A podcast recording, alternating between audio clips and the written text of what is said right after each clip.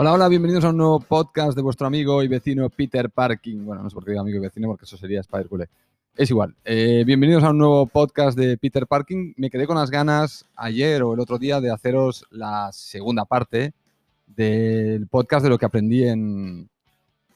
de lo que he aprendido en YouTube en los últimos 18 meses, pero porque me dejé la parte principal, que era lo que os vengo a contar hoy y que habéis visto en el título, que es el ataque de ansiedad que sufrí durante eh, a los cuatro meses, de, los cuatro a los siete meses de tener el canal. Así que os lo voy a contar para que veáis un poco lo que viví, el infierno que viví ese periodo mientras hacía los vídeos y mientras en los vídeos parecía que me lo estaba pasando de puta madre, porque seguía con el humor y seguía haciendo bromas y chistes, pero mi vida fuera de lo que sería Spider Cool era una puta tortura. Eh, fue, fue un auténtico infierno. Pero antes de hacer esto, mm, repito, estoy intentando aprendiendo cómo hacer esto de Anchor porque tiene la posibilidad de que me mandéis mensajes de voz que mola que te cagas, ya os lo digo ahora, y quiero incluirlos en el podcast en algún momento. Así que voy a intentar incluirlos ahora al principio siempre para, que os escuchéis y para que veáis un poco los mensajes que me van llegando y luego pasar al tema. Así que dejadme que os, reproduzca los mensajes de voz, eh, le damos un poquito de protagonismo a estos mensajes de voz y ahí avanzamos con la historia del día de hoy. Vamos a por, por los primeros mensajes. Hola Spider, uh, más que nada felicitarte por este nuevo proyecto. Entiendo que es un poco también una manera de quitarte la presión. Uh, veo otros youtubers como Loulogio que también de vez en cuando en Twitch hace conversas así con la gente de una manera de, tranquilizarse o quitarse de todo lo que es la exposición pública. Y bueno, más que nada quería comentarte sobre el tema de, los minimosqueos que decías. Uh, escuché, uh, no sé quién me dijo que hay que dif diferenciar lo que es la ira y la rabia. Una reacción de rabia es cuando te dicen algo en un momento y eso te sienta mal y, respondes mal, pero ¿por qué te has sentado mal? Y una reacción de ira es cuando vas acumulando y cuando respondes, respondes de una manera desproporcionada y no acorde a la magnitud del, input de, la ofensa, dijéramos, ¿no? Entonces, uh, cada día yo intento y esperemos intentar no tener reacciones de, ira y más de rabia. Bueno, este primer audio es de Breno, un usuario que se llama Breno, lo habéis escuchado ya. Y nada, agradecerte. Lo primero, bueno, en realidad yo no lo hago tanto como escape el podcast. El podcast lo hago porque te podría decir que si me tuviera que volver comunicador o vivir de la comunicación, me gusta hablar. Pero no me gusta tanto el vídeo. O sea, realmente no me gusta tanto el, el, tener que estar pendiente de las cosas que te obliga a estar pendiente del vídeo. En cambio, cuando hablas, que es como cuando hablas con amigos, que no estás pendiente de si estás sentado bien o si estás. Cuando estás con amigos charlando, como que puedes hablar sin mezclar la parte visual. O sea, tú estás relajado, tú no eres, no eres ni consciente muchas veces con tus amigos de la parte eh, visual tuya. Tú simplemente estás pendiente de lo que dicen y de lo que tú tienes que decir, ¿no? Y esto, por eso me gusta más el formato podcast que el formato vídeo. Pero el formato vídeo, claro, es más rico en, muchos aspectos, ¿no? Requiere más trabajo, es otra dinámica y, para poder, yo soy muy charlatán, así que para poder seguir viendo que he encontrado un cierto desahogo en Spider Culé, interesante, el podcast me parecía el siguiente paso para ya acabar de, de, desahogarme en lo que son charlas y poder hablar tranquilamente el tiempo que me dé la gana y, entre comillas, sin límite de tiempo, ¿no? Y por lo que dices de la ira y la raya, cojonudo, la verdad que no lo había visto nunca así, no, no, no conocía esa distinción entre las dos, eh, las dos definiciones, digamos, y me parece interesante poner, poder poner una etiqueta concreta a cada uno para referirnos a ellos en el futuro. Así que interesante, más rabia y menos ira, me, parece, me parece bien. Vamos a escuchar el siguiente, el siguiente audio que me ha llegado. Hola, Peter Parkin, also known as uh, Spider Culé. Eh, empecé a seguir tus eh, videos en YouTube, eh, porque me empecé a seguir a Mr. Satan y a veces YouTube me sugería estos videos de una persona y Spider Culé y la verdad no tenía nada de expectativas, pero este canal está muy bueno, sobre todo porque a veces como que hablas de cositas así como personales. Entonces esta idea del, uh, del podcast está súper buena y, y porque es bacano escucharte como hablar de, de, de, de, la vida, de reflexionar y todo eso. está muy interesante, la verdad. Soy colombiano, me, me llamo Hernán Darío Hernández eh, y bueno, aguante, aguante con el canal y que sigan creciendo los suscriptores. Chao. Gracias, Hernán, por tu comentario y que sepas que tu acento te delata a lo loco, el acento colombiano, para los que hemos tenido mucho trato con América Latina y tenemos amigos argentinos y chilenos, colombianos y mexicanos, por ejemplo, y brasileños, de hecho. Eh, a mí los únicos que me confunden son un poco a veces entre Perú y Ecuador, eh, que lo tengo un poquito menos pillado, a veces cuando oigo esos acentos no lo pillo, el colombiano es clarísimo, y a veces también los uruguayos. Cuando, cuando oigo un uruguayo que pienso que es un argentino raro, eh, suelo decir eres uruguayo, y a veces me equivoco porque a veces es de alguna provincia que no es Buenos Aires, ¿no? Porque mis amigos son, en general, la mayoría porteños. Nada, gracias por, la, por, la, por el audio y solo decirte que creo que a mi canal de Spider Culé le juega muy en contra que en los recomendados aparezca un tío disfrazado de Spider-Man eh, como el Spider Culé y creo que siempre voy a tener el freno de mano puesto en el crecimiento del canal por culpa de ese detalle. Pero es el parte del juego, es decir, así es como la, originalidad, por así, decirlo, o la extravaganza de querer hacer una cosa muy diferente a lo que hacían los demás, eh, por un lado me juega a favor porque yo creo que tengo buen índice de retención, en el sentido de que una vez que os acostumbráis y veis que, además del cachondeo, pues también hay una cierta seriedad en algunos de los argumentos, creo que os engancha eso y os hacéis fieles al canal porque conectáis con el personaje. Así que el, índice creo que de retención es alto en el sentido de fidelidad de la gente que entráis al canal, pero capturar nuevos usuarios posiblemente, por ponerlo en términos monetarios, por, por decirlo de algún modo, a mí me sale más caro que a otros youtubers por el hecho de que muchos verán la miniatura como una recomendación y dirán, tío de, tío de Spiderman hablando del Barça, ¿qué mierda es esto? Y seguramente me juegue, me juegue en contra. Pero bueno, como digo, es lo que me toca, me toca asumir que el personaje es lo que es y el canal es lo que es. O sea, que al final la ilusión que tengo es llegar a los 100.000, si te soy sincero. Ya sé que dices, hostia, qué, qué ambicioso, ¿no? Pero es la verdad. La verdad es que me apetece mucho lo de la placa. Mm, sé que cuando pase me dará igual después, la placa quedará aparcada en una esquina y no ni me acordaré pero como que tengo en la cabeza que voy a ser realmente youtuber el día que, que YouTube me mande esa placa.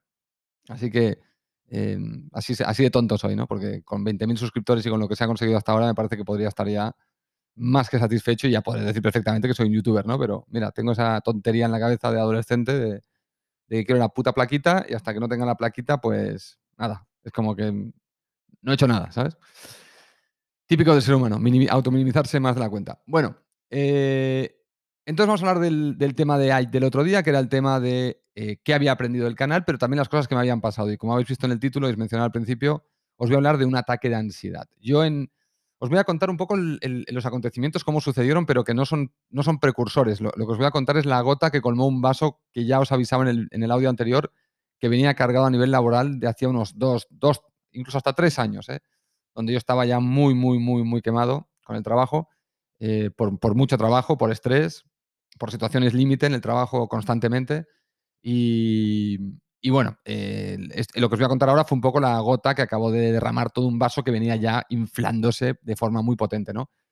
Y todo empieza con el partido del Liverpool en casa, si os acordáis. Y ese es un punto bastante interesante de mi canal, porque yo hago un vídeo después del 3 a 0 del Barça contra el Liverpool donde, donde yo hago un vídeo, todo el mundo hace vídeos relativamente positivos y con muchas ganas de, con mucha expectativa, porque un 3 a 0 en una semifinal de Champions prácticamente te está dando el billete para la final, con lo cual lo normal era ser optimista. Y yo hago un vídeo muy, muy, muy contracorriente, pero muy, eh, muy enfadado, parecía que nos habían eliminado prácticamente, eh, criticando al Barça de mala manera por el 3 a 0, diciendo que así nos iban a eliminar, e, entro en llamas, básicamente. O sea, yo no, recuerdo, o sea, no recuerdo muy bien el partido, pero sí recuerdo la sensación de grabar el vídeo, de, decir, tengo un cabreo encima acojonante. Con un 3 a 0, o sea, no había pasado en la vida esto con el Barça. De, tener un 3 a 0 a favor en una semifinal de Champions y querer prenderle fuego a todo. O sea, es que no, no, no había existido en, mi, en mis más de 40 años, no, no tenía antecedentes a dónde agarrarme de un Barça ganador 3-0 semifinal de Champions, estás a punto de pasar a la final, que para mí pasar a la final era ganar la Champions. El Tottenham no era rival para el Barça. Eh, y, y menos a un partido. Y, y hacer ese vídeo tan en fuego, tan a los gritos. Bueno, eh, lo que no me esperaba era la reacción de la gente. O sea, cuando yo hago ese vídeo, tengo la sensación de que todo el mundo está igual que yo. Es decir, pienso que todo el mundo está en llamas. Y resulta que no, que la mayoría de la gente está feliz porque, evidentemente, como digo, un 3 a 0 en una semifinal de Champions es billete para la final. Eh, entonces recibo una serie de comentarios muy heavies en mi contra y es la primera vez en el canal que recibo un ataque, si queréis decirlo, para lo que era la magnitud de mi canal masivo, de comentarios en contras que no había recibido antes. En general, hasta ese momento, la mayoría de mi audiencia, el 90% de la gente que veía mis vídeos, eran eh, gente para que, lo alababa, que me felicitaba, que me daba ánimos. Era todo como muy color de rosa, ¿no? Y cuando hago ese vídeo, como que de repente es como que todo el mundo se da la vuelta y viene en mi contra. Y claro, me sorprendió, me dejó un poco tocado, o sea, me dejó un poco chopolvo el decir, joder, hostia, he metido la pata quizá, o sea, quizás verdaderamente estoy, estoy cometiendo un error dejándome llevar y tengo que planear mejor el contenido y no ser tan espontáneo. Porque fíjate en, el lío que me estoy metiendo, ¿no? Igual la gente se pira del canal porque consideran que no tengo ningún tipo de criterio. Bueno, entonces eh, pasa la semana esta, que es una semana así medio dura. Yo ya vengo, como digo, vengo muy cargado por otros temas. Este no es el precursor, esta es la gotita, ¿no? Y al Barça juega la vuelta, la ida en, el campo del, Liverpool, en Anfield. Todos sabemos el resultado, 4-0, nos, eliminan. Y entonces ahí hago un vídeo que entro ya en eh, super llamas. Ahí ya entro en llamas. En, parte me, desahogo de todo el cabreo de la semana de oír comentarios en mi contra todo el tiempo. Tiro contra la audiencia diciendo, lo veis, os lo dije, tanto, tanto que me insultabais. Mucha gente me pide perdón, mucha gente viene y, me, reconoce, yo fui el que te bombardeé, yo, fui, yo te tiré mierda, yo no sé, te pido perdón, tenía razón, bla, bla, bla.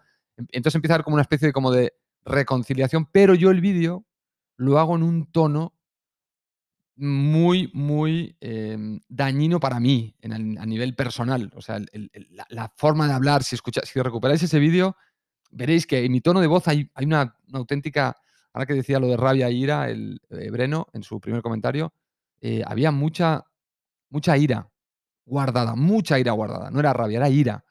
Y me sentó mal, o sea, me sentó mal hasta el punto, fijaros, que un familiar ve el vídeo, de los pocos, porque en mi familia nadie sabe que hago Spider Culea, son muy poca gente que lo saben. Pero uno de los que lo saben me manda un WhatsApp y me dice, uno que es mayor, más mayor que yo, eh, me dice, afloja porque si sigues haciendo vídeos con ese tono, te va a dar un infarto. Así me lo dijo, ¿eh? Si sigues haciendo vídeos con ese tono, te va a dar un infarto. Bueno, me voy a dormir eh, tiritando prácticamente porque estoy con unos nervios, la eliminación del Barça, estoy destrozado. Y al día siguiente me encuentro mal de cojones. Estoy mal, mal, mal, mal. ¿Qué está pasando? ¿Qué está pasando? ¿Por qué me encuentro mal? Y me voy aquí a la farmacia que me tomen la atención. Y me toman la atención y la chica pone cara de susto. Y digo, ¿qué pasa? Y yo estaba muy mareado y tal. ¿Qué pasa? ¿Qué pasa? Y dice, no, no, déjame, eh, debe estar la máquina, déjame que la vuelva a encender y lo volvemos a hacer. Eh, vuelvo a hacer la tensión y otra vez la cara de susto. Y me dice, vete a urgencias. Total, que Mary Jane, se asusta, bueno, yo también me no vivo, em, y agarramos el coche y me lleva rápidamente a urgencias. En urgencias me meten rápido, claro, un tipo más de 40 con mareos y la tensión como la tenía, que estaba por las nubes, eh, piensan que es un infarto, entonces, protocolo de infarto, que si no habéis vivido nunca un protocolo de infarto, eh, te cagas por las patas. O sea, te vienen siete enfermeras, te enchufan de todo, te abren vía, te no sé qué, te hacen eh, electro, te pasan no sé qué, preparan el, desfibrilador. O sea, es una especie como de tinglao que, que, te, quedas como diciendo, bueno, estoy muriendo. Y en ese momento sí que pensé, digo, hostia, tendrá cojones que por haberme cabreado ayer con el puto partido me, me vaya a morir, que no será el primero, no será el primer individuo que se muere en el Camp Nou, yo no estaba en el Camp Nou, pero, o que se muere mirando un partido del Barça y yo tengo aquí en el barrio un señor mayor con el que hablamos mucho de fútbol que él tiene prohibido ver los partidos del Barça porque le tuvo un incidente y entonces él no los ve. Él, no los ve, lo que pasa es que luego se entera. Y él es súper seguidor del Barça y ha tenido que sacrificar ver los partidos por salud. Acojonante. Espero que nunca me pase esto, pero bueno. Bueno, total, eh, no es infarto, no pasa nada, me, dan una, pastilla para bajar la tensión, me baja la tensión bien, eh, todo bien, pum, pum, pum.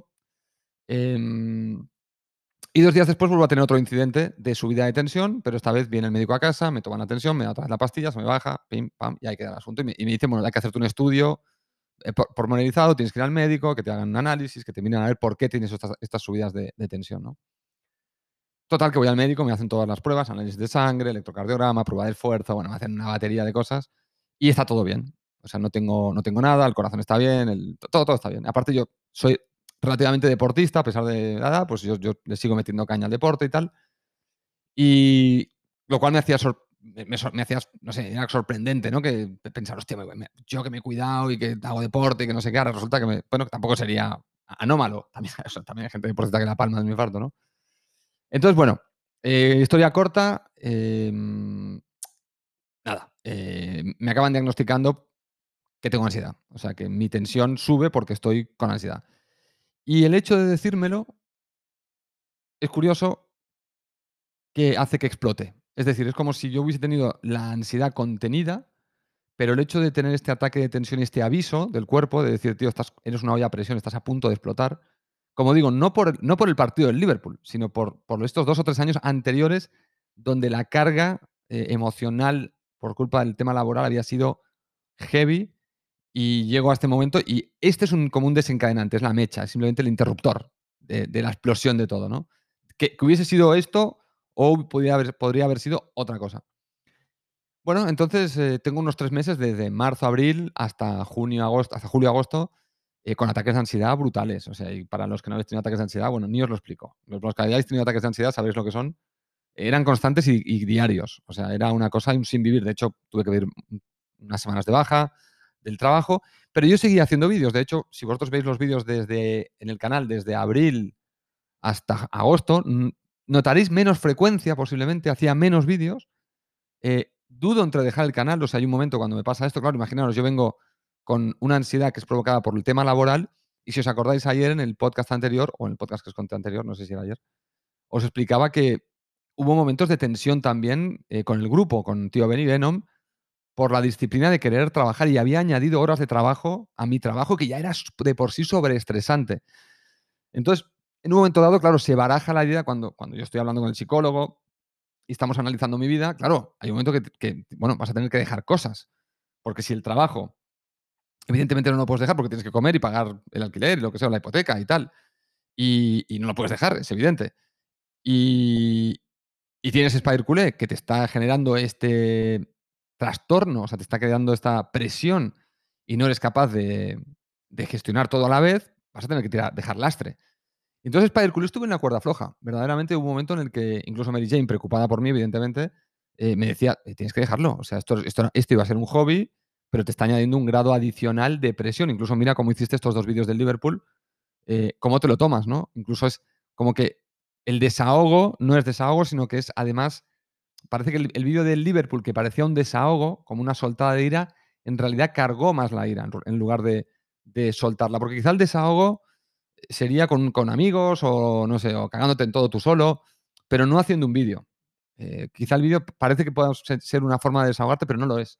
En el fondo estás entre, entre la responsabilidad de comunicar y de seguir cumpliendo con el canal y la responsabilidad de, de hacerlo bien en el vídeo, y entonces no es realmente un desahogo. Es como, nuevamente, es como si fuera, como si fuera un trabajo, pero un trabajo crispado. Es, muy raro de explicar, hay que, hay que quizá vivirlo, porque no, no, lo puedo ni articular bien en palabras para que entendáis un poco cómo era la, la situación, ¿no? O, o, lo que representaba ese vídeo, pero no, no, como digo, no es la culpa del vídeo, sino el vídeo simplemente fue el, la gota que colmó un vaso que estaba ya muy, muy lleno. Estaba bueno, al borde, de hecho, no, no, no cabía nada más.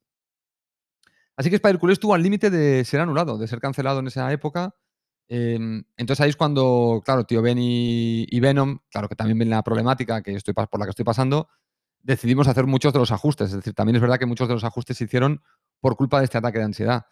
Que, como digo, lo ideal es no llegar a estos extremos para hacer los ajustes, pero a veces sí que es bueno, como decía ayer con lo del conflicto, que a veces cuando las situaciones difíciles, que a veces a veces tanto nos asusta encararlas, eh, a veces encararlas, lo bueno que tienen es que te hacen más fuerte. No es una idiotez este, este razonamiento, es decir, exponerte a situaciones difíciles las convierte en el futuro en fáciles. Con lo cual, a veces es necesario y hasta tendría que ser hasta voluntario el enfrentarse a situaciones difíciles a pesar del miedo, a pesar de la incertidumbre que generan, el poder enfrentarte a, ciertas cosas que te dan miedo, porque a veces el monstruo no es tan grande como uno cree. Y el problema de la ansiedad, para a los que habéis pasado, lo que no, os lo habéis pasado es igual, no es tanto que el monstruo sea grande, sino cómo tú te lo imaginas en la cabeza. Entonces, claro, el, imaginario tiene un poder brutal. Entonces tú hay ciertas cosas que en tu cabeza se magnifican y proyectas hacia futuro un monstruo que es mucho peor de lo que realmente es. Entonces, rebajar al monstruo es, muy difícil. A mí me llevó tiempo, pero yo os digo una cosa, yo soy un tío muy proactivo, eh, muy proactivo en este sentido. Soy una persona que, le gusta mucho eh, dejarse de, o sea, buscar siempre soluciones en, casi todos los temas. Eh, soy resolutivo en ese sentido, me, gusta siempre encarar todo y, ver qué puedo hacer yo para solucionar lo que, sea, lo que sea que tengo delante. Y me informo mucho, empiezo a ir a internet, a buscar. Y, por ejemplo, cosas que hice eh, porque me querían medicar. De hecho, acabé en un psiquiatra, o sea, primero empecé en el psicólogo, el psicólogo no me funcionaba muy bien y acabé en el psiquiatra para ver si me daban algún tipo de ansiolíticos, que me los dieron, y pastillas antidepresivas, porque se ve que ansiedad y depresión van de la mano.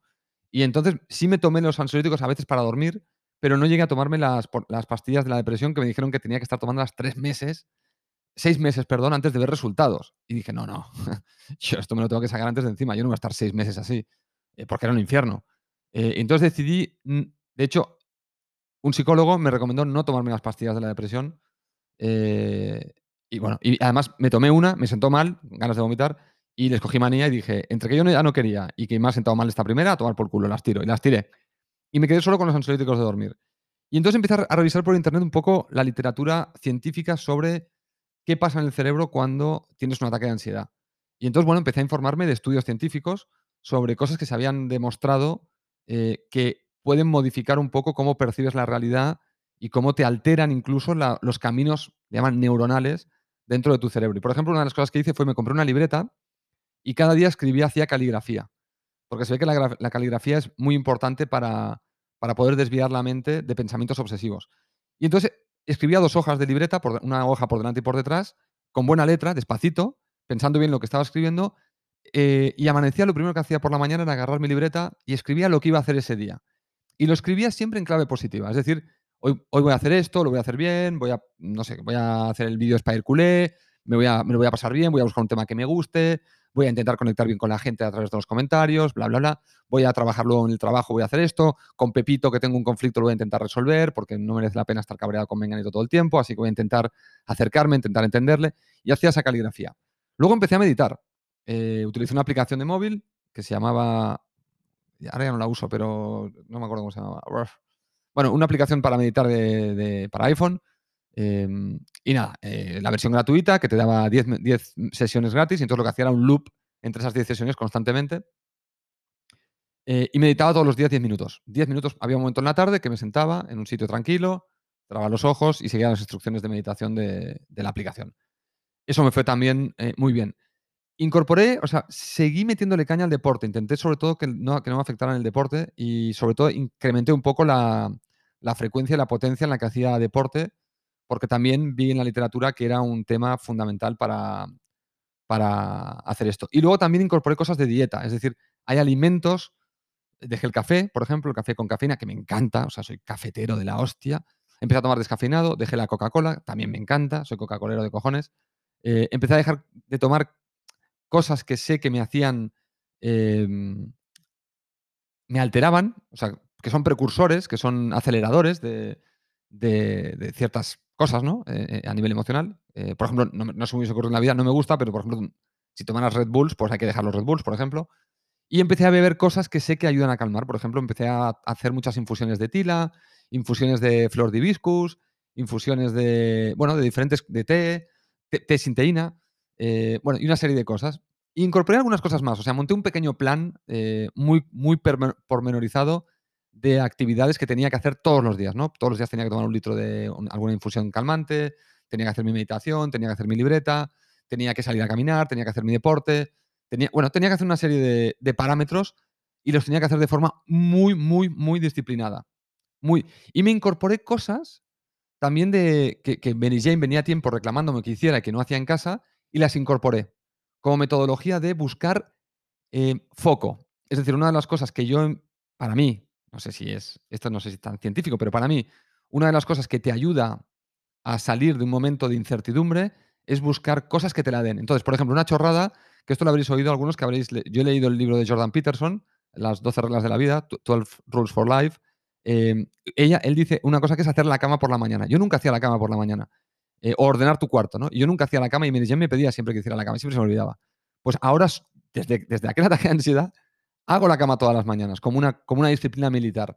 Eh, Porque el hecho de saber lo que tienes que hacer en momentos donde tienes ataques de pánico, el hecho de tener un mapa de tu día muy concreto, de las estaciones, ahora voy aquí, ahora voy allí, ahora hago esto, ahora lo otro, va de puta madre. Entonces yo implementé eso, ¿no? Con la ayuda del psicólogo y con la ayuda de, este, este, de estos parámetros, eh, bueno, es como dejé la ansiedad de lado. Y lo único que hago ahora que, que repite o que sigue es que yo ya he mantenido hábitos nutricionales de esa época, es decir, sigo tomando mis infusiones, pero ahora ya, porque ahora ya me, claro, uno se acostumbra y ya te gustan, o sea, ahora ya es algo que me gusta hacer, no es, empezó siendo una obligación y ahora es algo que, busco, el, tomar infusiones, es acojonante, ¿no? Como uno se adapta a lo que repite constantemente, es como si el cuerpo supiera, bueno, si estás repitiendo esto es por, por algo necesario, así que voy a hacer que te guste para que lo puedas sostener la repetición, puedas coger el hábito y lo incorpores como algo necesario. Entonces, por eso es importante a veces sostener ciertas actividades, dicen los psicólogos que son 21 días. Eh, es muy importante el, si quieres hacer algo, marcarte bien que el inicio es fundamental, no dejarlo antes de dos, tres, cuatro semanas, que tienes que mantener como, una, como un militar la disciplina cuatro semanas para que después de esas cuatro semanas verdaderamente ya no te va a costar hacerlo. Va a ser como una cosa muy incorporada a tu, a tu, a tu, a tu rutina diaria y no vas a tener que hacer esfuerzo para hacerlo, ¿no? Entonces es muy bueno tener, saber esto de que las rutinas, cosas que tú haces rutinariamente sin esfuerzo, en un momento dado no fueron rutinas. Un niño que aprende a andar, eh, para nosotros es rutinario andar, pero el niño que aprende a andar se pega mil hostias antes de aprender a andar. Para él no fue rutinario, pero lo convirtió en rutinario. Bueno, el adulto tiene la capacidad de moldearse muy bien a los estímulos externos y entonces, si tú le dices al cuerpo durante cuatro semanas, cada día que tiene que hacer una cosa, a la quinta semana esa cosa la haces y no te cuesta nada sea deporte, sea cambiar de la alimentación, lo que sea. Pero es verdad que esas cuatro semanas son un reto, son un reto a superar. Y yo, bueno, pues algunas de las cosas, como las mantuve durante tres meses, pues, pues las mantengo. Por ejemplo, ya no medito. Reconozco que meditar es una cosa que he dejado, pero lo he cambiado por lo que se llaman respiraciones profundas. Yo todos los días, antes de dormir, me pongo una musiquita en el iPhone de 10 minutos eh, de estas relajantes que oyes pajaritos y el agua del mar y hay como un ruidito así como asiático, una musiquita y tal. Y hago respiraciones profundas durante 10 minutos, que es mi sustituto de la meditación. A mí la meditación es algo que me gustaba, pero me cuesta. Es algo que me cuesta. Y la respiración profunda sería como una, antesala de, la, meditación. Y os, os, lo recomiendo, ya como una cosa personal, son 10 minutos si conseguís hacerlo durante tres o cuatro semanas, vais a notar mejoría en el estado de ánimo, en el humor, en la forma en la que os con la gente. Es flipante. ¿eh? A mí personalmente me está funcionando mejor. La respiración profunda, bueno, no, miento, esto sería bastante injusto para la, meditación, porque la meditación me fue muy bien estando muy mal. Y ahora la respiración profunda me está yendo muy bien estando bien. Claro, es la, la, vara de medir es distinta, ¿no? Si estáis bien, si vuestra vida está en orden, yo os recomendaría respiraciones profundas 5 o 10 minutos al día. Todos los días, ¿eh? Algo día te lo puedes saltar, evidentemente. Si estás jodido, te recomendaría la meditación, porque hace la diferencia. No la hace inmediata, eso está claro. O sea, el problema es que, por ejemplo, el plan que yo me monté y que yo tenía un amigo que tiene, que tiene ataques de ansiedad desde hace 20 años y se está medicando desde hace 20 años. Y yo le dije, yo no quiero, y se lo dije claramente, le, dije, me dijo, no, tómate las pastillas que funcionan, que yo, yo cuando las dejo de tomar tengo ataques, pero cuando las tomo no, no tengo ataques. Y le dije, ya, pero llevas 20 años clavado en unas pastillas. Yo no quiero eso para, mi vida. Yo no quiero pastillas. Eh, no quiero ser esclavo de eso. Yo quiero levantarme por la mañana, hacer mis cosas y... Que es verdad que luego no soy esclavo de las pastillas, pero soy esclavo de que cada día hago respiraciones, ¿no? O sea que al final, esclavo de algo eres seguro. Eh, la cuestión es que, bueno, cada uno tiene la tolerancia a la esclavitud a, ciertas cosas, ¿no? Uno cree que es esclavo de pastillas y el otro cree que yo soy esclavo de las respiraciones. Bueno, eh, cada cual tiene sus sensibilidades en este sentido y no, no puedes meterte en... Pero yo en particularmente las pastillas no las quería. Y ahí es cuando le dije, se lo dije claramente, le dije, no, tío, yo, la verdad que no, quiero acabar con, pastillas, eh, lo quiero solucionar y sé que voy a estar tres meses mal. Voy a estar tres meses rejodido, saliendo del agujero y, quizá a los tres meses tenga que claudicar y tomarme las pastillas. O sea que no, no, tengo garantía, en principio, de, que este plan que he montado eh, vaya a ser exitoso, ¿no? Pero lo quiero probar, quiero verdaderamente probarlo. Y bueno, me funcionó. Verdaderamente me funcionó. No digo que sea un plan eh, milagro, que le funcione a todo el mundo, hay que tener, hay que tener la fuerza en algún punto. Yo soy muy cagón, ya os lo digo, no creáis que soy un tío muy fuerte, porque soy bastante cagón. Eh, pero, pero tuve la fuerza, como os digo, ¿no? Cuando, cuando creo haber encontrado el camino a la solución, igual que soy obsesivo para muchas cosas y entro en, puedo entrar en ataques de ansiedad y en momentos chungos por mi obsesión.